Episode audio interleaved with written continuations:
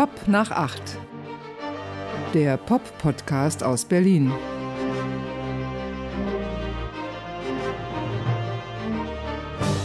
Ja, hallo. Ja, hallo. Da sind wir wieder. Marty. Und Andy. Und gemeinsam sind wir Pop nach acht. der Pop-Podcast aus, Berlin. so ist es.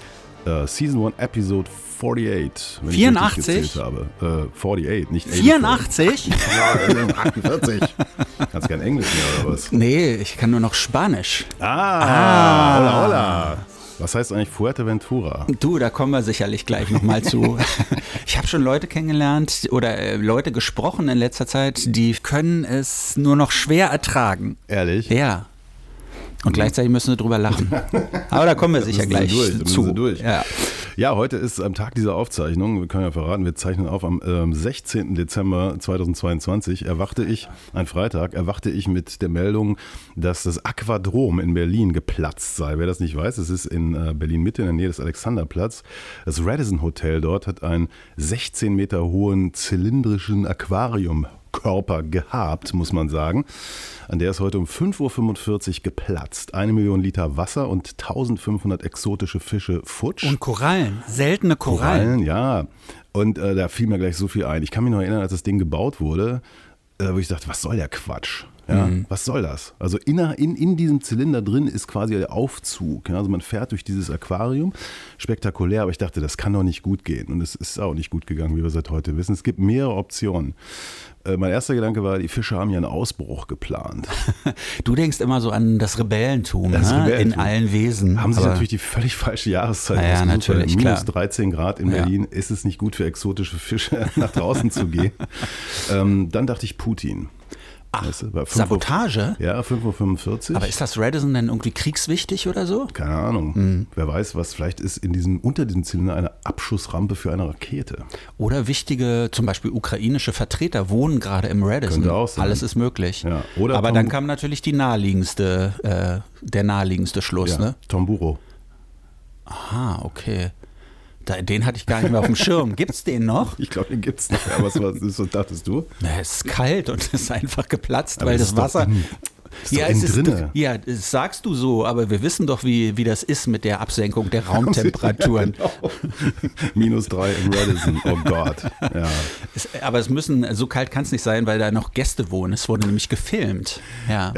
Mitten in der Nacht hat, äh, war, es war wohl ein kleiner Schreckmoment. Es hat geknallt und dann, äh, das Irre war, ich habe einen Reporterbeitrag gehört und die Frau sagte, das Wasser ist nicht zu sehen und es ist weg und die wissen nicht, wo das Wasser ist. Und dann kam so die Idee, hm, da gibt es ja eine Tiefgarage. Also die ganze Tiefgarage gefriert gerade mit den ganzen Bentleys und was weiß ich, da zu einem Eisblock. Was das für ein Schaden eigentlich ist, oder? Ah, diese Schadenfreude, nein, die armen, ja, großer Schaden, leid. große Schadenfreude. Es passiert irgendwie, es gehört zusammen. Mir tun die Fische leid. Du, ähm, du hast mich vielleicht vermisst, ne? Ja, natürlich. Ich war nämlich weg. Ja, du warst. Ich war weg und ich habe dir was mitgebracht. Wie schön. Ja. Oh, ein Tütchen. Ein Tütchen, ja, Oh. aber äh, das Tütchen Oh, ist ist nicht so schwer. wichtig.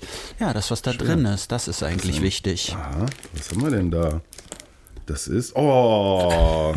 ist das für, für zu am Kühlschrank Ja, zu kleben? ist so ein Magnet, ne? Ach. Und was steht da drauf? Fuerteventura. was heißt das eigentlich? Ich glaube, es ist Spanisch. Fuerte heißt ja stark, ne? Okay. Und Ventura heißt Reise. Ich habe nämlich eine Reise, eine starke Reise hinter mir. Herrlich, ja, ich war Ja. auch viel unterwegs. Stört dich das, dass da so leicht bekleidete Frauen drauf sind auch noch? Nee, das stört mich überhaupt nicht. Sind das beides Frauen? Ja. Ja.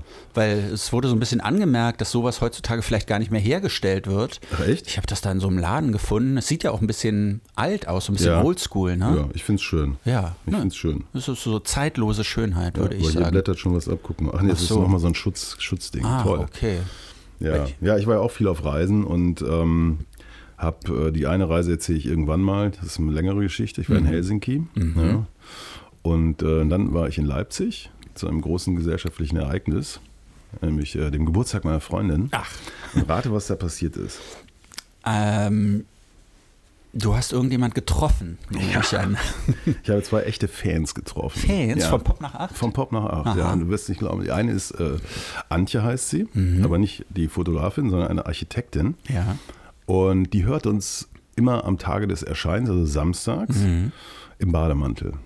Zu Hause, zu Hause. beim Käffchen, ja. oder? Ja, ja. Mhm. ja. Das, das ist schon immer so ein bisschen so, es prickelt so und Ja. jetzt weiß sie, ja, heute gibt es die neue Folge und so, ja. Das sind so Ultra-Fans. Ne? es gibt nämlich, wir haben gar nicht so wenig so Ultra-Fans. Ja. Und das andere ist natürlich der Vollhammer. Ich habe Schellingblumen getroffen. Ah, okay. Tam heißt sie. Ja. Guck mal, was ich hier in der Hand halte. Ich dachte, wir reden nicht mehr drüber, weil die sich einfach nicht melden. Makers Mark, ein Whisky. Ja, ein herrlicher Kentucky Straight Bourbon. Mhm. Den hat sie mir geschenkt, weil ich hatte kürzlich auch Geburtstag. Ja. Und ähm, sie meinte dann, ich dachte, das wäre was Teures. War so ein bisschen enttäuscht, dass es offensichtlich eher so Fusel ist, den man auch an der Tankstelle kaufen kann. Ja. Ich, äh, ich meine, es ist jetzt, glaube ich, nicht so ein 8-Euro-Whisky, aber ein 15-Euro-Whisky? Ja, irgendwie sowas wahrscheinlich. Hm. Naja, der, der Gag bei Makers Mark ist ja tatsächlich der Deckel, ne? Dieses, was Diese, so du meinst ja aussieht. dieser originale Wachsverschluss. Genau, so als wäre es in Wachs getaucht, als wäre es edel versiegelt, aber ist natürlich ein Plastiküberzug, der da oben drin ist. Und das haben die anderen Whiskys nicht. Ist dir vielleicht schon mal aufgefallen? Also es war ein Riesenhallo, Mhm. rauschendes Fest und äh, ganz toll. Und vielleicht fällt dir noch was auf? Also die Haare, da ist alles. Na, du hast schon wieder was Neues an, sehe Mhm. Ja, ich da. ja. Schon wieder so ein Denim-Zeugs, ne? So, so ein ich ein Jeans-Zeug. bisschen aussehe wie Elvis Presley? In Jailhouse Rock, ne? Nee. Nee. Das ist, ähm, Du siehst für mich aus wie, wie Johnny Cash, der Man in Black. das ist blöd. Ach, das soll blau sein? Ja, so, ein, Dein Oberteil, ne? Ja, ja. So ein Hemd.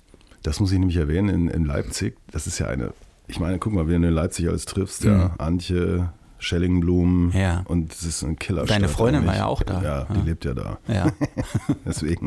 Und du warst auch da. Ja, und da gibt es ein fantastisches Männerbekleidungsgeschäft namens Stilkontor. Mhm. Also das ist wirklich so für den, äh, mit der, wer die große Brieftasche hat, geht da hin, Stilkontor in, in der Karl-Liebknecht-Straße. Und da habe ich dieses äh, Hemd erstanden. Das ist das OG 107. Ja. Das, hat, äh, das haben die US Marines von 1953 bis 62 getragen. Das ist ja genau die Zeit, wo Elvis in Und Elvis Deutschland hat war. Ne? genau dieses Hemd in seiner Armeezeit getragen. Auch in der Farbe? Genau in dieser Farbe. Ja. Und es ist, glaube ich, das He Originalhemd von ihm. Deshalb ist es so groß, oder? Was, es sitzt recht locker, ne? Das muss so sein. Ja. Fit for Combat. Mhm. Okay. Warum wird das denn heute noch hergestellt? Es ist nicht, das ist ja das Originalhemd. Ach so, ja, okay. Das, ist, das wird gar nicht mehr hergestellt. Was kostet denn sowas, so ein Original? 1000 Euro. 1000 Euro. Ja, sag ich mal so. Okay. Hm. Ich habe es billiger gekriegt. Weiß, ich glaube, sie haben mir gesagt, das ist das Hemd von ihm. Warum sollten die mich belügen? Naja, die denken vielleicht, dass sie dann ein bisschen mehr Geld dafür nehmen könnten. Aber das ist nur eine Vermutung von Eine mir. Vermutung. Ja, ich möchte mich da nicht zu weit aus dem Fenster hängen. Ja. Schellingblumen in der Schellingstraße, in der Maxvorstadt zu München. Eine wilde Gegend, wie mir erzählt wurde, so ähnlich wie hier meine Wohngegend. Nur, dass hier nicht äh, die leeren Bierflaschen vor der Tür liegen, sondern äh, dort in der Maxvorstadt sind es eingefrorene Gingläser, die zu dieser Jahreszeit weggeworfen werden. Von der Schickeria, sagt man, glaube ich. Ach so, die Schickeria. Ich dachte, die, die Unterschichten, Schicht, Die Unterschicht trinkt Gin, genau. Gin in München. Ne? ja. die Die, Oberschicht trinkt nach wie vor Champagner, aber die Unterschicht nur Gin. Das ist schrecklich, aber die armen Leute. Naja gut, ich meine, kiffen dürfen die ja dann nicht, da werden sie ja sofort weggesperrt. In Bayern ist ja, alles ein bisschen strenger, ne? Ja, ja. Und deshalb Gin. Legal. Ja, kommen wir zu uns. Äh, Ich habe einen Jahresrückblick gefunden. Also unser Host, unsere Host-Software bietet das an, in Zusammenarbeit mit Spotify einen Jahresrückblick zu machen. Fand ich hochspannend. Also da kriegst du so ein kleines animiertes Filmchen präsentiert und die, es gab verschiedene Zahlen. Für mich die schönste Zahl war, ähm, sie haben 94 Prozent mehr Inhalt hergestellt als, äh, nee, sie haben mehr Inhalt hergestellt als 94 Prozent ihrer Mitbewerber. Ja, okay. Sie müssen nur wissen, wir sind die anderen 6 Prozent, die müssen wir auch noch niedermachen. Ja, aber ich weiß nicht, das können ja dann nur so Podcasts sein, die, die wirklich täglich erscheinen, oder? Oder die so drei Stunden Dinger immer pro Woche raushauen. Ich glaube, das war so Genre äh, gebunden. Ich habe mir diese Zahlen auch angeguckt und meine Vermutung war, es muss so unglaublich viele Podcasts geben, die wirklich kaum jemand hört. nee, wirklich. Also wo, wo, wo vielleicht, weiß ich nicht, 50 Leute oder sowas zuhören. Und das sind dann wahrscheinlich so Podcasts auch, die kommen und gehen, weil das unglaublich frustrierend ist, irgendwas zu machen, was niemand hört. Das ist ja das Schöne an uns. Ich, ganz ehrlich, ey, wir haben jetzt hier in den letzten zwei Wochen so viel Feedback bekommen, dass ähm, Ich weiß nicht, wo das alles herkommt, aber da ist ja immer so viel Love auch dabei. Love. Love, ne? Aber das hat die Statistik ja auch gezeigt. Unsere Fans sind absolut dedicated. Ja. Die ähm, sind immer dabei, die äh, empfehlen uns weiter und deswegen auch hier die Empfehlung, empfehlen Sie uns weiter unbedingt, weil ähm, nächstes Jahr greifen wir richtig an, machen wir sie alle fertig. Ja. Nächstes Jahr steht der Deutsche Podcastpreis erstmal auf unserer Liste. Den werden wir ja auf jeden Fall gewinnen, denke Ja, ich. Ne? ja, ja. Als bester Newcomer und bester Musikpodcast. Ne? Wahrscheinlich Genau. gleich zwei davon einheimsen. Außerdem sagt mein Horoskop, 2023 ist das Jahr der Ernte. Ist das wieder dieses große Jahreshoroskop? Ja, ja, ja. ja. Wissen, weiß dieses Horoskop, wie alt du bist? Ja, Ja. ja, ja, klar. Okay. Ich meine, dann ist ja aber klar, du bist ja jetzt in diesem Lebensabschnitt, wo, wo geerntet werden muss. naja, wann willst du es denn sonst noch machen? Ich will ja, dich jetzt nicht enttäuschen. Jetzt nicht erntet, äh, erntet nie. erntet nie Ja, wieder. Ja. Ja, Feedback, du hast gesagt, äh, tonnenweise Feedback. Und ähm, ich weiß nicht, wo wir da anfangen sollen. Wir, können, wir müssen Vielleicht erstmal mit einem. Witz Ja, aber der ist ziemlich schwach, finde ich. von Paul. Hm. Wie nennt man jemanden, der so tut, als würde er etwas werfen? Ja, Scheinwerfer. Hahaha. Ha. Kann ich nicht drüber lachen. Das ist nicht mein Niveau. Ist, ist das unter oder über deinem Niveau? Unter. Unter deinem Niveau. Total. Okay. Paul hat übrigens auch vorgeschlagen, wir sollten mal My Bloody Valentine Loveless als Klassiker machen. Ja, Kön könnte man machen. Ja. Machen wir heute aber nicht. Nee. Habe ich dir mal erzählt, wie ich die live gesehen habe? My Bloody Valentine? Nee. Also auf, das war, als sie wieder zurückkamen. Das, war 19, das war 2017 beim Flow Festival in Helsinki. Wie lange waren die ja. Ähm, da nicht? 20 Jahre oder 15 Jahre? Oder wie lange gab es die Ja, nicht? keine Ahnung, weiß ich gar nicht. Also sie gab es ja eigentlich immer. Sie Ja, haben nur ewig gebraucht, bis sie ihre Platte fertig hatten. Und ähm, die spielten in so einem riesigen Zelt, da gingen vielleicht so 6000 Leute rein, schätze ich mal. Und es war von draußen so, so Schilder aufgehängt, dass man irgendwie aufpassen soll, aber es gibt ähm, ja ohrengefährlichen Lärm. Mhm. Also man so, so diese Piktogramme, ne, dass man sich irgendwie so Kopfhörer oder irgendwas aufsetzt. Und trotzdem, es war gesteckt voll und es waren ganz viele natürlich, also keiner hatte irgendwie sowas auf dem Ding äh, und auf dem Kopf, sondern vielleicht noch ein paar Ohrstöpsel mit oder so. Das, das Setup war, ich, ich dachte, das ist so, was wollen die jetzt hier, Krieg beginnen Ja. oder so. Also die Keyboarderin hatte um sich herum sechs Fender Twin Reverbs, so als Backline. Die machen also schon so viel Krach, dass man davon sterben kann. Äh, der Chef hatte irgendwie mehrere Marshall-Verstärker übereinander gestapelt und ich dachte, was, was ist das? Ja, also selbst, also das hätte schon gereicht, um, um dieses Zelt auszufüllen. Und dann fingen die an zu spielen und ich stand so an der Seite, äh, ohne was drin Ja. und dachte so, ach, geht doch. Ist doch gar nicht so laut. Und dann kam das zweite Stück und es war irgendwie wie ein Flugzeugabsturz. Ich verstehe sowas nicht. Nee. Aber pff, Es war wirklich Ja. so, äh, das, es war unglaublich. Und dann so beim dritten Stück konntest du sehen, wie so eine, so eine Ameisenstraße sich bildete von den ganzen harten Typen, die vorne in der ersten Reihe waren und dachten Ja. so, haha. Und so wirklich so in so einer Ameisenstraße wanderten die alle ab, ja. Das ging überhaupt nicht. Und ich bin dann so, habe mich so 20 Meter neben dieses Zelt gestellt, Mhm. das an der Seite offen war. Und da konntest du dich, wenn du sehr laut sprachst und da, also 20 Meter neben diesem Kegel, ich dachte, okay, wenn, wenn das sein muss, aber nichts für mich. ja, ich finde sowas total daneben, ehrlich gesagt. Ich weiß nicht, was das soll. Also außer, dass es eben so eine PR-Aktion ist, dass danach drüber geschrieben wird, was war das für ein unglaublich lautes, einmaliges Konzert. Ja, Also, aber ich habe auch jetzt keinen Song so richtig erkannt, ehrlich nee, gesagt. Okay, ja. Ja, gut. Und äh, was ich total spannend finde, es gab ähm, zwei Mails, die zu einer, zum gleichen Schluss gekommen sind, weil wenn wir schon Mandy sind, Ja, wie wir es ja in letzter Zeit öfter mal so penetriert haben, als Marty und Andy sind genau, wir Mandy. dann brauchen wir natürlich auch einen gemeinsamen Nachnamen. Ja. Und hat dann gesagt, so, äh, Möttcher bringt es irgendwie nicht. Mhm. So sind zwei Leute wirklich auf, äh, unabhängig voneinander auf eine Idee gekommen, die ich total toll finde. Mandy Böller. Mandy Böller. Ne? Aus Spöttcher und Müller wird Böller. Toll. Und Mandy, oh, ja, ist ein super Name, oder? Hammer. Ja. Warum heißt dieser Podcast nicht Mandy Böller? Vielleicht machen wir nochmal noch mal eine, ja, so ein, so ein Spin-off. Die Mandy Böller Show. Genau. So. Mal sehen. Ja, toller Name. Wir behalten das mal im Hinterkopf. ja, ne? wir klauen das. Es gibt keine Ja. Royalties dafür. Fred hatte es unter anderem vorgeschlagen, Ja. ne? Fred. Und ich weiß nicht, dann kam noch ein zweiter Vorschlag mit genau dem gleichen. Ja. Und Interessant. dann äh, hat uns äh, Ines ähm, sogar was, was äh, aufgesprochen. Ne? ein Witz. Ja. ja. Wollen wir mal hören? Na klar. Why was six afraid of seven? Because 789. Unglaublich. Ich habe den zuerst nicht verstanden. ich verstehe ihn, ich verstehe ihn, glaube ich, immer noch nicht so Ich finde es richtig. wahnsinnig. Und ich kenne auch so einen. Soll ich dir mal erzählen? Ja. Also so für, für Englisch, für, für Fans des feinen englischen Humors. Achtung, anschnallen. One one was a racehorse and two two was one two. One one one one race and two two one one two. Aber findest du das ein Witz? Ich finde das ein schönes Wortspiel. How much wood would a woodchuck chuck if a woodchuck woodchuck would? Ja, ja, ja. Ja, heißt so, tut mir leid. Das ist so ein bisschen Fischers Fritze mäßig alles, ne? Oder Blaukraut bleibt Blaukraut. Lass uns nicht damit anfangen, genau. Feedback von Jürgen, ja, ähm, der uns nochmal darauf hingewiesen hat, weil du gesagt hast, das Schlimmste, was wir machen würden, wäre mal Boston als Albumklassiker. Hat Jürgen gesagt, das ist natürlich Unsinn. Der schlimmste Albumklassiker wäre, wenn wir Genesis Invisible Touch besprechen würden. Genesis. Das wäre das Ende, sagt er, denn in seiner Wahlheimat GB, das steht für äh, Great Britain? Gre- Great Britain? Nehme ich an. Ich ne? dachte Großbeuten. Ach so, ja, Ja, beides ist Great möglich. Britain. Nee, ich glaube, der kommt aus, der wohnt in, in England, Hm. meiner Ansicht nach. Da steht in der Verfassung, dass Collins, also Phil Collins, der früher bei Genesis war, zu hassen ist, sonst wird man deponiert. Ich glaube, er meinte wohl deportiert, oder? Deportiert, ja. Nicht wirklich, aber fast. Liam Gallagher bekommt langsam aber sicher einen ähnlichen Status.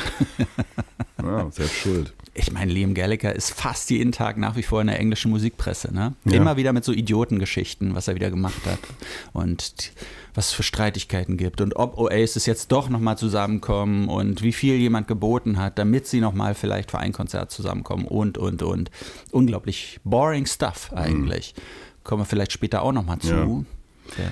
Ja, Ja. Feedback äh, gab es von Elmar. Die Älteren werden sich erinnern. Elmar, äh, der Sare, der aber im Nordrhein-Westfalen lebt. Naja. Und ich glaube inzwischen, dass tatsächlich was dran ist, dass es dieses Saarland eventuell doch gibt. Kürzlich habe ich wieder eine Nachricht gelesen: Mietenexplosion in Brandenburg Ja. und im Saarland.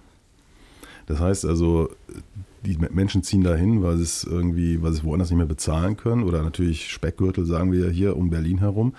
Ich vermute, dass im Saarland irgendwie die Leute so, was weiß ich, vielleicht zwei Euro für einen Quadratmeter bezahlen, weil da unendliche Weiten sind, massig Leerstand. Und wenn da jetzt natürlich jemand hinzieht und sagt, ich, okay, ich zahle drei Euro, dann explodiert da die Miete, ist ja klar. Ne? So. Also, pff, wenn, wenn eine seriöse Nachrichtenagentur schreibt, dass es das gibt, dann könnte das sein. Ähm, Aber Also- dann hat uns doch auch noch die Mail von Heiner erreicht. ja, Weißt du, wo Heiner zu Hause ist? äh, nee. Im Saarland. Ach, Das war doch der, der sich gemeldet hat jetzt in, in, unserer, in unserer kleinen Pause, wo ich auf Fuerteventura war. Der hat geschrieben, dass er tatsächlich im Saarland lebt. Ich habe das zuerst nicht geglaubt. Und dann habe ich ihm geschrieben, ob ich ihm vielleicht eine Autogrammkarte schicken soll. Ich wollte das überprüfen, ob der wirklich im Saarland zu Hause ist. Und äh, ja, was soll ich sagen? Also, ich kenne keine Städte im Saarland. Ich habe das dann da irgendwo hingeschickt. Äh, Die Straße, die hatte so einen französischen Namen. Deshalb könnte das schon sein. das heißt einfach so viel an Heiner im Saarland. So, und dann weiß der Postbote schon Bescheid. Es gibt ja nur einen, einen Heiner, sonst keiner in Saarland. toll, ne? toll. Ja. Ja, Also von daher, ich weiß nicht, warum der nicht in der Statistik auftaucht, weil er hat uns ja auch sogar, ich hatte ihn dann nochmal geschrieben, wo er uns denn hört, ne?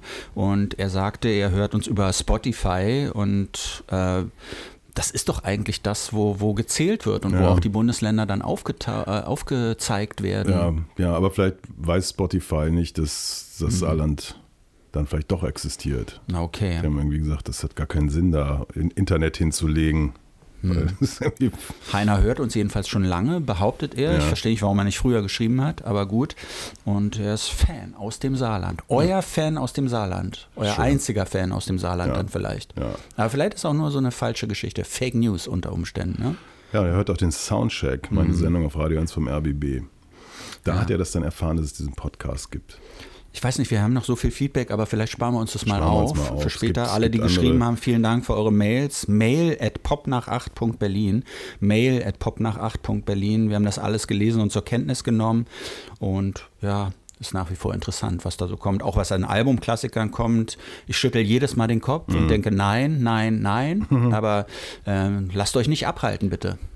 Es gab ja auch immer die Debatte, wer hat recht, du oder ich. Ja. Meistens habe ich ja recht, aber diesmal hattest du recht, weil wir haben ja spekuliert, wir mussten ja spekulieren, weil wir natürlich über längere Zeiträume aufzeichnen. Und du hast gesagt, Deutschland äh, übersteht nicht die Vorrunde bei der fantastischen WM in Katar. Ja. Und du solltest recht behalten. Ähm, der deutsche Fußball ist kaputt. Ja, wir haben uns beide gefragt, warum ist Löw zurückgetreten? Ja. Warum hat er den deutschen Fußball alleine gelassen, wo er doch derjenige ist, der ihn hätte retten können? Ich habe immer gesagt, Löw muss bis zum Ende aller Tage Ja. Trainer bleiben. Herr Löw. Ne? Herr Löw, der, Herr Löw. der sogenannte Herr Löw. Herr Löw, aber- Gut, okay, wir können es ja verraten, das wissen ich. Wir haben jahrelang für seine Absetzung gekämpft, wenn wir mal ehrlich sind, oder? ja gut, aber jetzt Es gab im doch diese Nachhinein Kampagne, treten Sie zurück. treten Sie zurück. Herr Löw. Herr Ja. Löw. Aber weiß nicht, jetzt im Nachhinein, Jetzt haben wir die Quittung. vielleicht hatten wir doch nicht recht. Vielleicht hätte er bleiben sollen. Vorrunde hätte er vielleicht überstanden. Aber weißt du was, letztlich ist es mir auch egal. Ach, mir ist es auch also egal, ich hab ehrlich irgendwie, Ähm, ich habe zu meinem Sohn gesagt, ich glaube, dass die Mannschaften weit kommen, die mit Herz spielen. Hm. Und das ist ja auch so gekommen. Und wenn jetzt auch am Ende äh, die Deppen von Frankreich und Argentinien im Finale stehen, aber gut, whatever. Fußball interessiert mich eben eh nicht mehr wirklich. Nee, ne? Schräg. Was mich interessiert, ist natürlich jetzt der Rückblick auf dieses Jahr. Das ist so, du wirst ja auch belästigt. Wir haben das schon mal gehabt. Ne? Mach mal eine Liste, mach Ja. mal dies, mach mal das. Ich muss demnächst was über den Pop in Deutschland 2022 erzählen, worauf ich total Lust habe, weil der war fantastisch. Also unglaublich viele tolle, eigentlich fast jede Woche ein herausragendes Album gehabt. Aber es nervt total. Warum? Weil ich mich sowieso an kaum was erinnern kann. Mhm. Und ähm, dann werden hier so komische Kriterien immer angesetzt. Bestes Album, bestes dies, bestes das und hier Liste von In diesen jenem. Jahresrückblicken. Ja, Auch in den grauenvoll, Magazinen ne? und so. Hm. Und ich habe mir tatsächlich, um mir die Arbeit zu erleichtern, äh, ein, ein deutsches Musikmagazin gekauft. Äh, Ich gebe dem, ich sage jetzt mal irgendwie, also ähm, Name von der Redaktion geändert, nennen wir das Ding mal Musikexpress. So irgendwie. Ist ein okayer Name. Ist ein okayer ja, Name, Ja. ne? Und da ist der große Rückblick und das ist schon, also was da alles drin steht an Quatsch. Wo ich so denke, ich meine, das liest ja eh keiner. Ich hab, weiß nicht, was sie für eine Auflage haben. Die ist noch geringer als der vom Rolling Stone. Rolling Stone, Metal Hammer und Musikexpress existieren ja nur deshalb, weil Springer das Ganze mal gekauft hat vor ein paar Jahren, um einen Einstieg in die Popkultur zu finden, um dann tatsächlich im Jahr 2023 ein Riesenfestival in Berlin Co. zu veranstalten, unter einem Tarnnamen. Ähm, sollte mal South by Southwest heißen, hat dann aber nicht geklappt. Äh, die Deutsch, die Berliner Szene guckt mit Schrecken drauf, dass die damit, ich weiß nicht, wie viel, zig Millionen. Aber das ist ja alles vom Tisch, ne? Ist vom Tisch Das ist vom Tisch, ja. Ja? Ja, das Schon ist wieder? gecancelt worden. Wann? Hab ich gar nicht mitgekriegt. Vom, vor, weiß nicht, vor zwei, drei Wochen so. Ach, Ja. da Weil war hinter ich auf den, Fuerteventura, das habe ich nicht mitgekriegt. hinter den Kulissen wurde da mächtig auch von den Berliner Gewerken, so diesen ganzen Interessenverbindungen, so Club Commission oder Clubkommission und äh, anderen, wurde ziemlich heftig dagegen gearbeitet, auch von der Republika, ähm, die einfach gesagt haben, das kann nicht sein, dass ohne Ausschreibung solche zig Millionen Aufträge einfach hinter der Hand so vergeben werden. Und dann stellte sich auch raus, dass die Leute, die das angeboten haben, äh, und gesagt haben, wir machen das, es waren wohl zum Teil Scharlatane. Ach, das war alles an. noch eine Luftnummer. Da war überhaupt noch nichts klar und dafür, dass das schon nächstes Jahr hätte stattfinden sollen, ähm, die Vorbereitungen waren einfach noch gar nicht so weit. Das war einfach, das ist dann in sich zusammengefallen, wie tatsächlich wie so, wie so ein Windbeutel. Stark. Ja, ne? Das erinnert mich an die Geschichte, als vor 20 Jahren und noch länger her mal ein Riesenrad am Zoo in Berlin aufgebaut werden sollte. Und ich auch so vor, vorher dachte, hm, Vielleicht gar nicht so eine gute Idee. Aber wenn es aufgebaut worden wäre, vielleicht wäre es heute gemeinsam mit dem Aquarium dann äh, in die Berliner Unterwelt gespült worden, in eine Tiefgarage. Ja, jedenfalls, also ich lese ja so gut wie nie deutsche Hm. äh, Musikzeitschriften, aber es ist, ich finde es schon krass. Also ich meine, das ist so eine Handvoll schlecht bezahlter Redakteure, die das machen, Redakteurinnen, äh, die ähm, einen Haufen miesest bezahlter Autorinnen beschäftigen. Und dann, oh, wie, die, wie die sich da Mühe geben, wie sie toll schreiben. Und dann kommen dann so Sachen raus, dass, ja, Beyoncé ist ja die unbestrittene Queen of Pop. Und ich lese das so und denke so, nein, nein, nein, das Ja. ist sie nicht. Und fange an, mich aufzuregen. Und ich denke, muss ich ja gar nicht, weil es liest eh keiner außer mir und so. Ich kenne nur einen einzigen Abonnenten vom Musikexpress. Du. Mich, ja. Hast du das Heft auch gelesen? Ja? Nee, ich habe es noch, nicht gelesen. Okay. Ich, ähm, ich lese Ich die aber normalerweise immer ganz gerne, diese Jahresaufsätze, auch um mich ein bisschen aufzuregen. Hm. Aber wenn man selber auch schon mal sowas gemacht hat, ich, das, was du jetzt im Radio machst, habe ich auch schon mal gemacht. Man braucht ja irgend so eine These, man muss sich an irgendwelchen Sachen festhalten. Und meist hält man sich natürlich an, an bekannten Namen fest, weil weil man gar nicht so viel erklären kann. Man hat gar nicht so viel Platz. Und äh, ja, was interessiert denn die Leute überhaupt noch so an Musik? Was, was nützt es, wenn ich über Bands schreibe, die niemand kennt, zum Beispiel? Ja. Und ich glaube, so kommt dann eben sowas zustande. Gleichzeitig auch, alle schreiben voneinander ab. Ich weiß nicht, ob du es gesehen hast, im New Musical Express. Wir haben ihn früher sehr geschätzt, ja. Die haben ja auch so eine Liste mit den besten Alben des Jahres. Hab ich Und gesehen, rate, ja. wer es da auf Platz 1 Ja, ist. ich war, ich brauche nicht zu raten, ich habe es ja auch gesehen. Ähm, Dein geliebtes Album von den Arctic Monkeys. Monkeys, wo wir uns eigentlich einig waren, dass das ein Mistalbum ist, Ja. aber es sehen andere Leute offensichtlich völlig anders. Aber NMI, ich meine, das ist ja die, die Trümmer des NMI, die, die, die rauchen ja schon nicht mal mehr. Das ist ja nun wirklich äh, ein, ein, ein, das ist ja tot, das Ding. Es Ja. ist wahrscheinlich noch ein Typ, der ab und zu mal was für Facebook oder so aufschreibt für, für Social Media.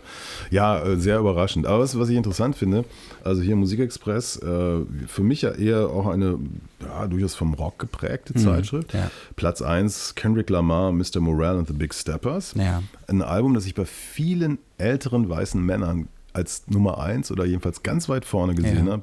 Ich meine, die veröffentlichen auch ungefragt ihre Sachen auf Social Media. Hier meine 10, Top 10, bla. Und ich finde es interessant. Also ist das so das Ding, ich möchte jetzt nichts verpassen, ich möchte äh, auch äh, drin sein im Diskurs und, Ja. und so weiter und so fort. Weil, hast du dir die Platte mal angehört? Ich habe sie mir auf CD gekauft ne? Und sie ist immer noch in Zellophanfolie verpackt, liegt sie auf meinem Küchentisch. Okay. Ich habe das Album natürlich einmal gestreamt, so am Anfang, als es rausgekommen ist. Ich finde, das muss man machen bei Kendrick Lamar, um zumindest einmal kurz mitreden zu können.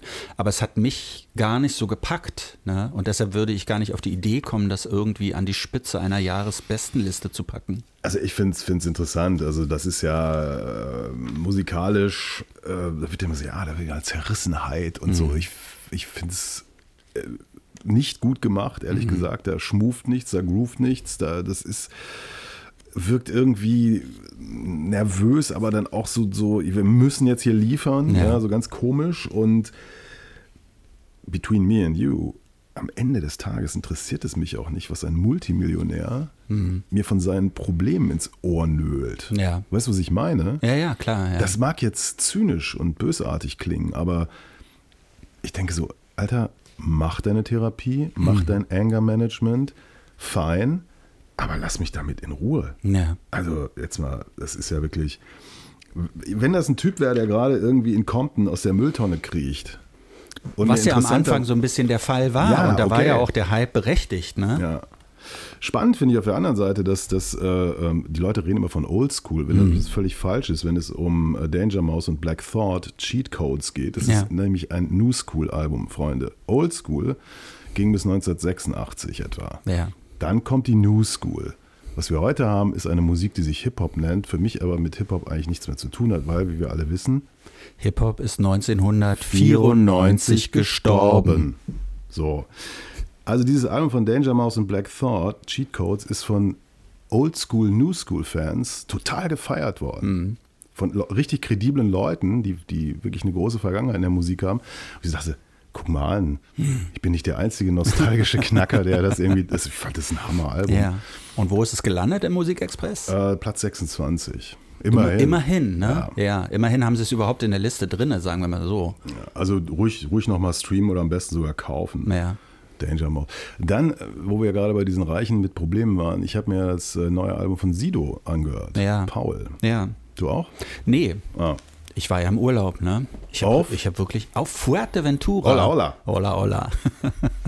Ich habe gehört, das nervt manche Leute. Ja, es, manche Leute nervt es so ein bisschen, ja. Aber manche auch nicht. Manche finden es witzig. Ich zum Beispiel. Hm. Ja, du hatten, wir hatten ja schon über Sido vor, ich glaube, vor zwei Episoden gesprochen, ne? weil er ja auf einmal äh, tauchte er ja überall auf mit seiner wirklich dramatischen Geschichte. Dieses, diesen Meltdown, den er da hatte, dass er völlig am Ende war, dass seine Ex-Freundin musste sich um ihn kümmern Frau, und ihn einleisen. Ex-Frau musste Ja. ihn einweisen lassen, hat, hat das wohl noch gemacht. Und ähm, ich hatte mich damals so ein bisschen, weil ich nicht auf dem Schirm hatte, dass er ein neues Album am Start hat, hatte ich mich so gewundert, warum kommen diese ganzen Geschichten jetzt? Aber dann kam die Meldung, gibt ein neues Album von Sido und ja klar, das ist natürlich auch nicht schlechte Promo für so ein Album. Ja. Ich finde die Platte gar nicht mal so schlecht, muss Mhm. ich ehrlich sagen. Also die Beats und so, das fand ich irgendwie eben nicht nervös und, und überdreht und Ja. vollgepackt, sondern also hat schon so ein, wir haben ja kürzlich über dieses fantastische Album von Cypress Hill äh, Ja. gesprochen, Temple of Boom. Da hatte ich eine Mail bekommen, da hat jemand Gänsehaut bekommen, als, als ich diesen Spruch gesagt habe. Ah, dein Rap. Ja, Ah. den, den kleinen Mini-Rap. Ja, ich habe auch jetzt schon wieder Gänsehaut vor Angst, dass du es wieder tust. Nein, ich mache es nicht. Gut. Und auch da ist dann irgendwie so die Geschichte, dass, dass äh, die Platte Paul fängt an mit so einer Therapiesession als Intro. Ne? Wir haben ja einen neuen heute in der Mitte, der Paul und so, ne? Paul Würdig. So. Und in der SZ habe ich eine Besprechung gelesen, wo es mir echt irgendwie kalt den Rücken runtergeflossen ist, wo ich dachte, was, was bist du eigentlich für ein Idiot? Da hat ein Typ geschrieben mit so einem Gestus des totalen Checkers, ne? so das, das Yeah, äh, über, über so einen Rap, den äh, Sido hat viel im Hotelzimmer wohl aufgenommen, weil er irgendwie dort sich tagelang zugeballert hat, zugekokst und was weiß ich. Und dann hat er im Bademantel sitzend auch so Tracks gerappt. Ja. Und einer davon hat es auf das Album geschafft. Und dann beschreibt der Typ so, ja, man äh, hört so den, den Kokskrümel in der Nase und bla bla. Ich denke, das ist doch halt doch die Fresse. Ja. Ein schwerkranker, also ein schwer drogenkranker Typ kotzt sich hier gerade aus und du geilst dich daran auf. So. Das ist aber jetzt künstlerisch irgendwie dann am Ende auch nicht alles so besonders wertvoll. Ich finde, ich finde die Platte nicht schlecht irgendwie, aber ich finde es interessant, so dieses Meltdown, Depression, Mental Health, Sales Ding. Ja. Also das, das irritiert mich. Ich finde es völlig okay, wenn Leute irgendwie mit ihren Sachen rausgehen, wenn es sie irgend, wenn es ihnen nützt. Ne? So, also nach dem Motto, ich will mich hier nicht länger verstellen und so und ich, ich oute mich jetzt hier als dies oder jenes und aber wie, wie sofort, wie sofort wieder Geld damit gemacht wird oder versucht wird, das irgendwie in Münze umzusetzen, kotzt mich Ja, an. ja, das hat, ist doch aber auch merkwürdig. Wir hatten es schon öfter thematisiert, dass, dass ähm, Männer sehr gerne in letzter Zeit so über ihre Depressionen sprechen, Musiker, ne? Und ähm, ich finde das auch ein, ein wichtiges Thema, weil viel zu lange, glaube ich, über Depressionen gar nicht gesprochen wurde. Aber wenn das dann hier mit so einer Verkaufskampagne so gekoppelt ist, dann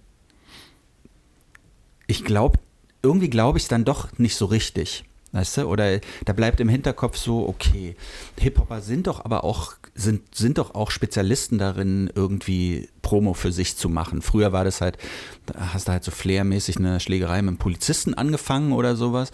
Und äh, das machst du jetzt vielleicht, wenn du ein bisschen älter bist, nicht mehr, sondern holst du dir halt so eine Geschichte. Und das, die, ich meine, allein schon dadurch, dass das Album mit dieser Therapiesitzung anfängt, ist doch klar, dass die sich vorher überlegt haben. Darum, das werden wir in allen Interviews pitchen und das werden wir auf der Platte pitchen und dann ist das so ein großes Gesamtpaket.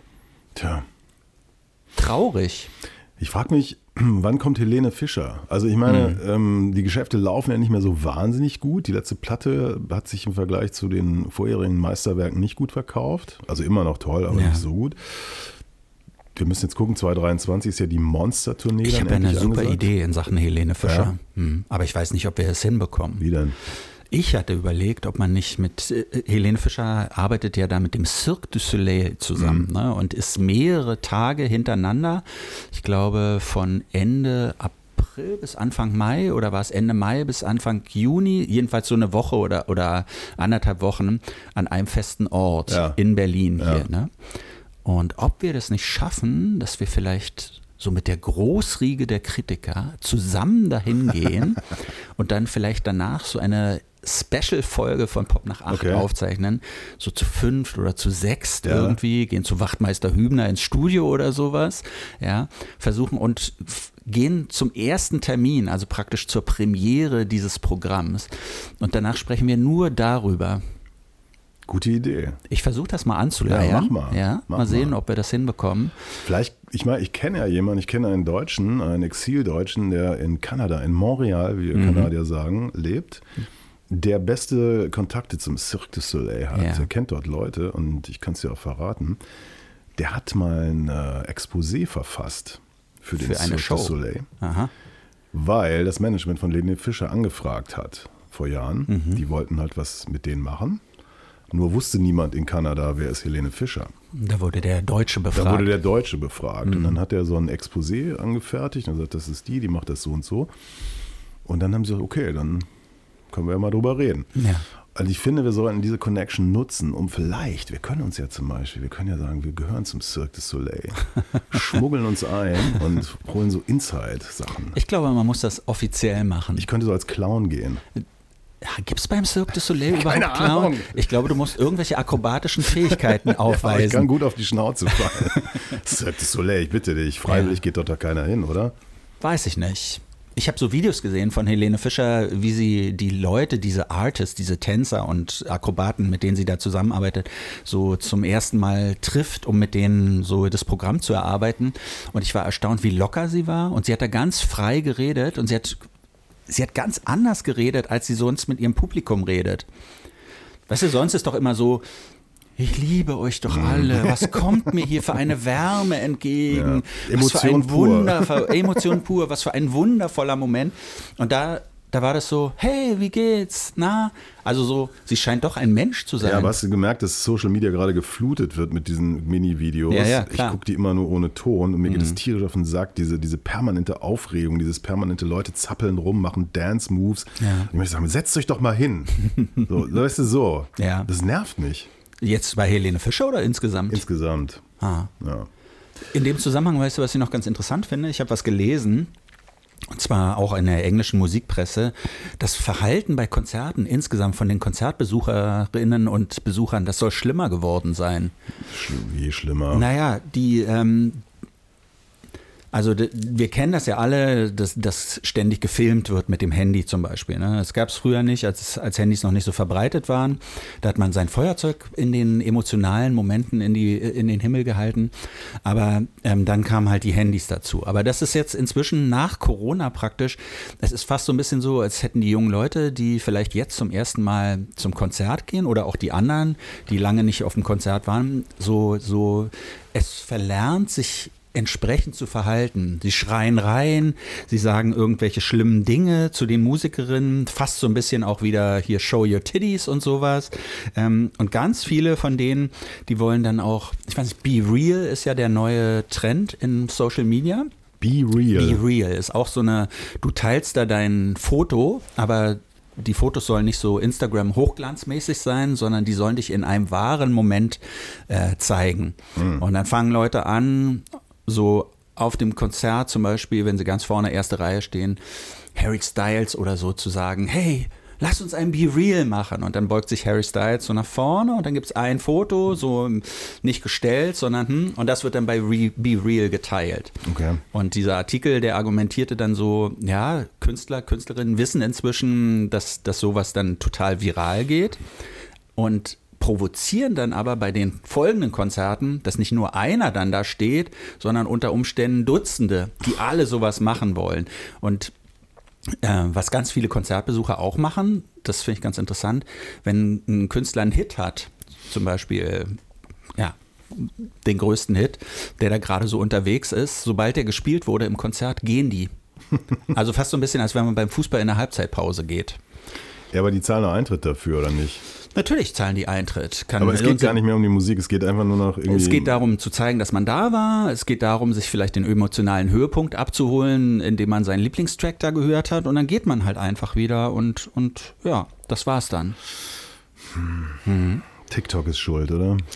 TikTok ist auf jeden Fall schuld, ja. Ja. Oder mit Schuld, ne? Und insgesamt vielleicht auch Instagram und die ganzen anderen Social Medias. Also ich habe eine tolle Geschichte gelesen in diesem sogenannten Musikmagazin, nee, in diesem Musikexpress, Ja, ja.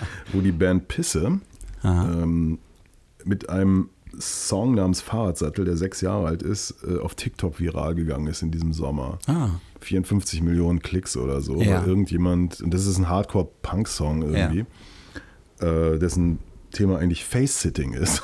ah okay. so. Und ähm, natürlich verstehen die Leute das nicht, da wo das irgendwie gestreamt wird, Mhm. nämlich äh, hauptsächlich in, in Chile, Istanbul und äh, ich weiß nicht wo. Das ist natürlich krass, weil diese Band sich komplett verweigert. Es gibt keine Interviews mit Pisse, Ja. die wollen mit dem ganzen Scheiß nichts zu tun haben. Let the music speak und machen das nur für die Fans und plötzlich wirst du zum TikTok-Phänomen. Und das sind irgendwie 54 Millionen Streams im Sommer allein. Wer weiß, wie es heute, wie, wie viel es bis heute sind. Also, äh, ich meine. Aber von TikTok kriegen die ja dann gar nichts. Nee, Ne? die kriegen höchstens dann über die, den Side-Effekt, dass Leute vielleicht dann das Original irgendwie Ja. Mhm. nochmal hören. So war das ja damals bei Achim Reichel und seinem äh, Aloha He-Track. Äh, wobei er sagt, wenn du in China gestreamt wirst oder so, das interessiert keinen, weil es dort keine, keine Abrechnung gibt für Rechte. Schlecht für Achim. Schlecht für Pisse. 500 vielleicht. Millionen Streams in China hast, das ist äh, ziemlich egal. Es sei denn, du machst eine Tournee. Das und die stimmt, Leute gehen ja. nach dem ersten Song. Weil du kein Be Real mit ihnen machst. Wir haben gar nicht Jesus. über die Toten gesprochen. Boah. Über dieser Sendung liegt ja ein Fluch. Ne? Ja, das ist mir auch aufgefallen. Und Man kann sich wirklich fragen, warum sterben eigentlich immer alle kurz nachdem wir über sie gesprochen haben. Ja, ne? man traut sich dann gar nicht mehr über seine Lieblinge zu sprechen und überlegt die ganze Zeit, über wen würde ich denn gern als nächstes auf die Liste packen? TB. Ähm, ich habe ähm, tatsächlich, ich dachte, es, ne, wir haben ja in der letzten Episode ging es um Rumors von Fleetwood Mac. Und Mhm. Ja. die ist zwei oder drei Wochen vor Ausstrahlung ähm, produziert worden. Ja, ja. Oder ging es um die, na, du hast es ja alles schön aufgeführt, wer mit wem und was. Und Ja. natürlich Christine McVie etc. Und dann stirbt die einfach. Stirbt sie einfach so. Ne? Und wir stehen da wie Deppen, weil wir reden so, als wüssten wir nicht, dass sie tot ist. Ich habe die Shownotes zwar noch geändert, Ja. äh, aber es liest ja auch eh keiner, ne? Nee, Shownotes? nee, nee. Mir ist es gar nicht aufgefallen, dass du sie geändert hast. Ach, siehst du? Selbst ja. ich lese sie nicht. Ja. Also das ist ähm, komisch, aber hängt vielleicht auch mit uns zusammen. Wir kennen halt auch nur die Älteren, die dann irgendwie auch schon so ein bisschen hinfällig sind, oder? Na, ich weiß nicht, ich habe mal was sehr Interessantes gelesen, das ist schon 15 Jahre her. Da kündigte jemand an, dass früher, wir kannten es ja nicht unbedingt, dass, ähm, oder anders angefangen. Als es losging mit der Popmusik, da war das klar, Popmusik ist Jugendmusik. Und dann ging das halt ähm, so haben so Bands wie dann später ja auch die Rolling Stones und so gezeigt, man kann theoretisch bis zum Tod und weit darüber hinaus kann man eine Karriere haben. Und was bedeutet das? Dass dadurch, dass die Popmusik oder die Popkultur immer größer geworden ist und immer mehr Leute angefangen haben, Musik zu machen und Stars zu werden und so, dass natürlich auch die Zahl der Leute, die irgendwann sterben wird, die nimmt dann halt zu. Und dieser Artikel hatte dann so prognostiziert, äh, jetzt kommt es uns schon so vor, als wären es viele, in zehn Jahren werden es doppelt so viele oder zehnmal so viele sein. Und genau das tritt jetzt ein. Es vergeht ja fast kein Tag, an dem nicht irgendeine Todesmeldung so, so durchgejagt wird. Ja. Nicht immer ist das was, was einen nun wirklich tief trifft. Manchmal bewegt es mich. Also ich war ein bisschen traurig tatsächlich, dass äh, Manuel Götsching, der uns den Gefallen getan hat, vor der Aufzeichnung zu sterben, Ja. hinfortgegangen ist. Gar nicht mal so alt. Ne? Wie alt war er? Anfang 70 oder sowas. Äh, Der Mann, der wunderschöne Krautplatten gemacht hat in den frühen 70er Jahren Ja, mit Ashra, mit Ashra Temple. Temple, hm. Dann gab es nur noch Ashra.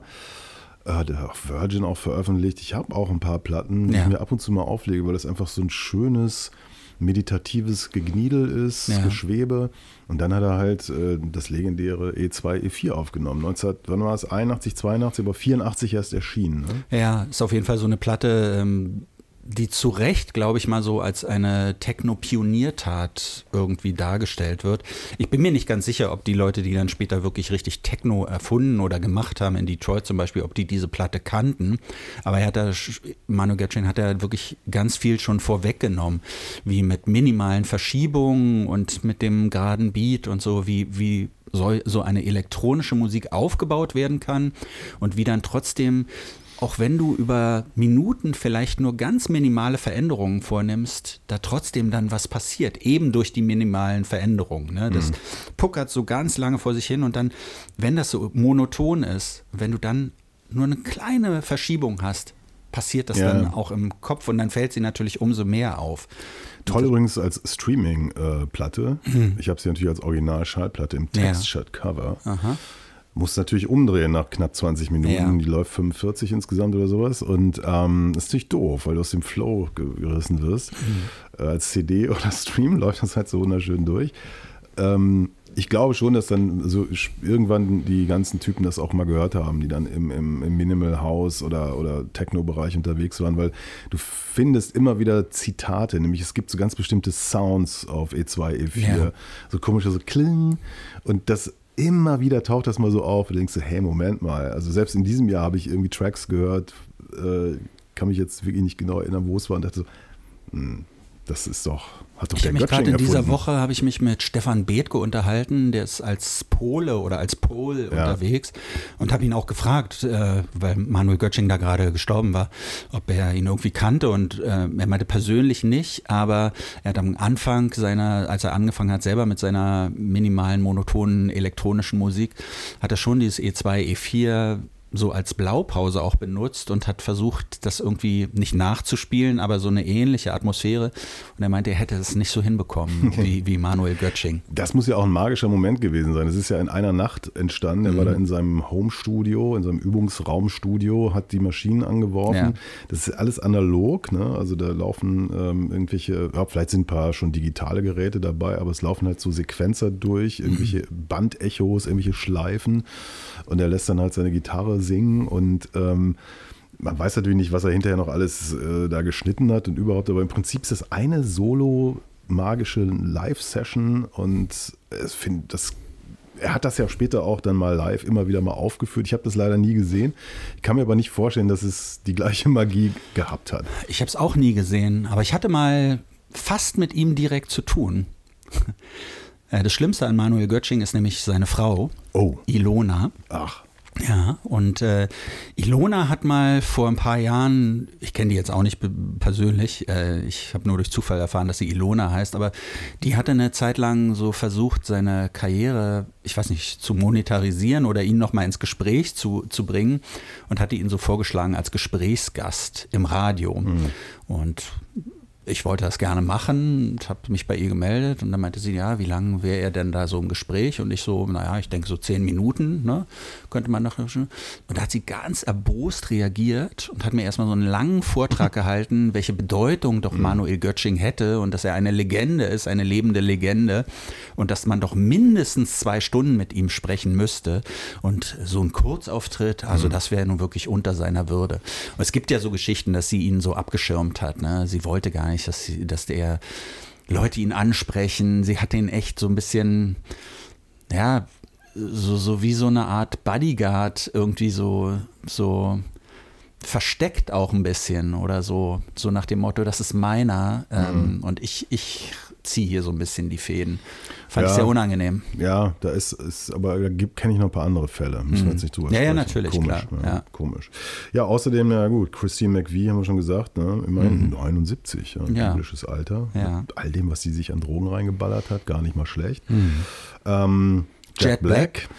Das ist ja der Schlagzeuger von den Stranglers gewesen. Ne? Da war meine größte Überraschung, wie alt der schon ist. Weil der war ja, der war 84. ja.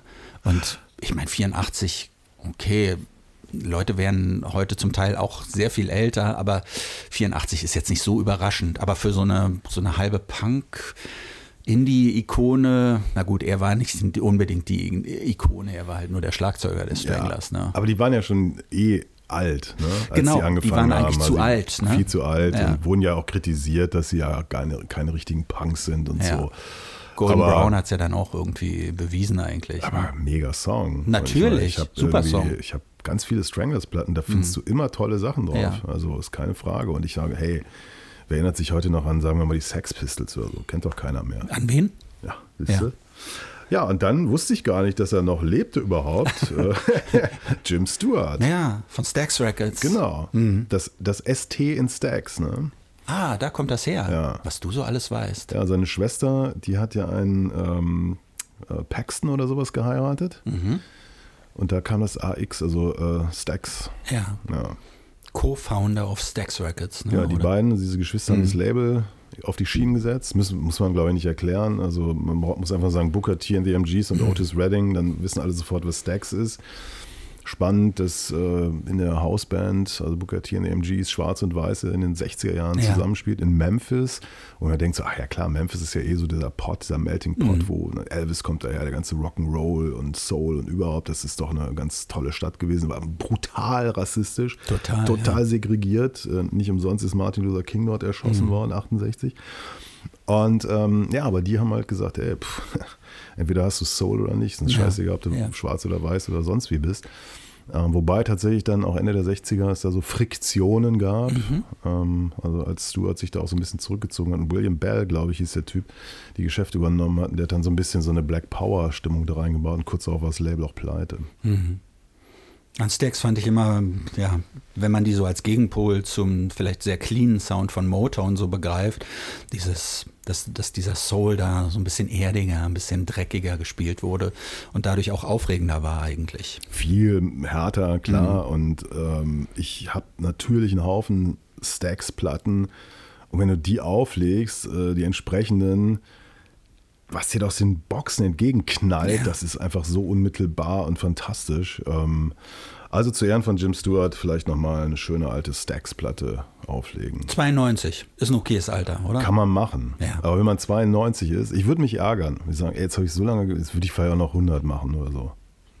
Ich kann mich sowieso über alles aufregen. Ist dir das schon mal aufgefallen? Ja, das ist mir schon mal aufgefallen an dir, komisch. Komisch, ne? Du verbirgst es ganz gut, aber es ist mir doch, ja. Ja. Ich wollte mich schon fast wieder aufregen, als du gesagt hast, lass uns doch mal hm, hm, als Albumklassiker machen.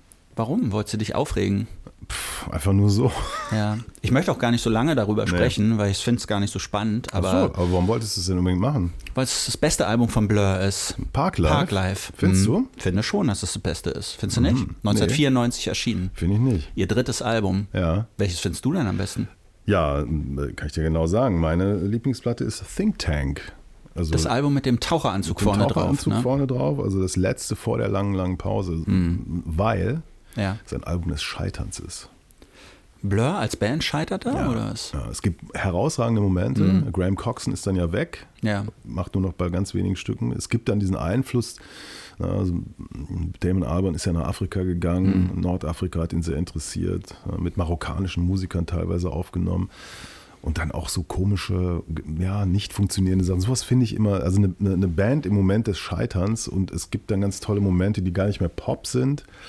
Aber egal, wir wollen ja über Parklife sprechen. Ja, wobei es das- ja, das ist ja, ich finde, es hängt ja tatsächlich auch miteinander zusammen. Wie aus einer Band, die so ein urenglisches Album wie Parklife, so, so ein Lad-Album machen konnte, vielleicht dann eine Band wurde, die in die Richtung geht. Also was da alles so hinter denen gelassen wurde. Vielleicht mal ganz kurz gesagt auf, auf Parklife. Parklife finde ich, glaube ich, vor allem deshalb so gut, wie es anfängt. Girls and Boys diesem Song, der irgendwie, ich weiß nicht, was ist das? Das ist ja gar kein, es ist kein Rock-Song, es ist irgendwie so ein, so ein halber Elektropop-Song, der, der haut da so rein und irgendwie hast du das Gefühl, okay, jetzt ist klar, was das für eine Platte sein wird. Diese Platte wird viel, viel Spaß machen, die wird sehr gut gelaunt sein, aber es werden gleichzeitig auch vielleicht Geschichten so aus der aus der englischen Gegenwart erzählt, so, aber nicht so Geschichten über politische Zustände oder so, sondern einfach wie es ist, vielleicht so, so halbwegs jung zu sein, in England gerade zu sein und 1994, ähm, das ist ja drei Jahre bevor es so losging mit New Britain und, und äh, Tony Blair und sowas, das deutet sich ja da auch schon alles an, dieses, äh, dieses, dieses urbritische. Ja, du sagst eine fröhliche Platte, also es hat natürlich alles auch ganz schön krasse Untertöne. Also Tracy Jacks, das zweite Stück auf dem Album, das habe ich mir nochmal, ich habe mir das Ganze natürlich auch nochmal angehört und habe da auch mal die Lyrics vorgenommen. Und das Ja. ist ja ein Stück über einen Typen, der durchdreht, ne? der irgendwie am Ende sein Haus. Ähm, Aber kann nicht auch das unglaublich witzig sein? Ich also das sind so skurrile Geschichten auch so ein bisschen. Ich, ich, mir geht es auch eher so um den Ton des. Albums. Das ist nicht so ein sentimentales, melancholisches Album oder so, sondern es, ich finde, es ist ein unglaublich, ja, vielleicht sogar zum Teil überdrehtes Album, so, so gut gelauntes Album. Ich, es ist eine völlig andere Musik, aber es hat mich so erinnert an die ersten Sachen von Madness, einfach so von der Stimmung her. Dieses, Ja, ich, ich habe mir gerade nochmal die ganzen Madness-Videos angeguckt von One Step Beyond Mhm. und sowas. Und wie diese jungen Leute da durch London gegangen sind und, und so komische Moves gemacht haben und in der U-Bahn irgendwelche Pranks gespielt haben und sowas. Und daran hat mich äh, diese Platte oder daran erinnert mich Parklife von Blur immer, dass die da in so einer Phase sind, wo die irgendwie die ersten beiden Platten sind nicht so gut gelaufen, wie sie vielleicht hätten Die erste laufen lief können. ganz gut, die zweite war ein Flop. Ja. Genau. Und dann, aber das ist ja so ihr, ihr Durchbruchsalbum, ne? Was, Genau. glaube ich, aber deshalb durchgebrochen ist, eben wegen dieser Euphorie und wegen dieser Energie, die da drin steckt. Also der Typ, sie waren ja auf Flirt Records Mhm. und der Typ, der das betrieb, meinte, diese Platte ist ein Fehler, als er die Demos gehört hat. Und hat Flirt dann an EMI Records verkauft. Ja. Diese Platte von Blur ist, glaube ich, bis, bis heute ihre erfolgreichste Ja. in England alleine eine Million Mal verkauft oder so. Und ähm, ja, Pech gehabt, äh, Herr Flirt und ähm, also Herr Flirt Label. ähm, interessant ist auch, dass das Cover, also sind ja diese Rennhunde, diese Windhunde vorne drauf, sollte mal als Briefmarke gemacht werden. Ja, war so auf Platz 16 gelandet. Menschen konnten Vorschläge machen. Was ich interessant finde, es gibt auf dieser Platte keine einzige originale Ide- Idee. Ja. Es ist alles gemodelt an, an 60er Jahre, ja, Barock-Pop, äh, viel Kings, ähm, Madness, wenn du es jetzt sagst, klar. Zweites Album von Madness, total zu hören. Also da ist nichts erfunden, eigen erfunden, aber es ist trotzdem eine schöne Platte. Ja. Aber wie gesagt, Think Tank, ähm, wo sie dann irgendwie wirklich, so Damon Albarn jedenfalls, endlich seinen Sound findet. Der hat ja auch schon da zu dem Zeitpunkt die Gorillas am Start und so. Finde ich die bessere Platte. Aber naja, wer bin ich schon? Ach, ja. Du bist ja schon jemand, der immer recht hat, ne? Ich bin der Andy. Ja, und ich bin der Mardi. Und nächste Woche, da steht die Weihnachtsausgabe vom Ich Pop freue nach mich acht so. an. Ich freue mich so. Weißt du warum? Weil wir nur über Weihnachten reden. Weil wir schöne Lieder zusammen singen. Oh, ich habe Angst. Ja, dann hat mal eine Woche Angst. habe ich. Tschüss. Tschüss. Das war's schon wieder mit Pop nach 8. Kommentare zur Sendung gerne per Mail an mail at popnach8.berlin oder direkt über die Webseite popnach8.berlin. Noch mehr Ausgaben von Pop nach 8 mit Andreas Müller und Martin Böttcher fast überall da, wo es Podcasts gibt. Please hang up and try again.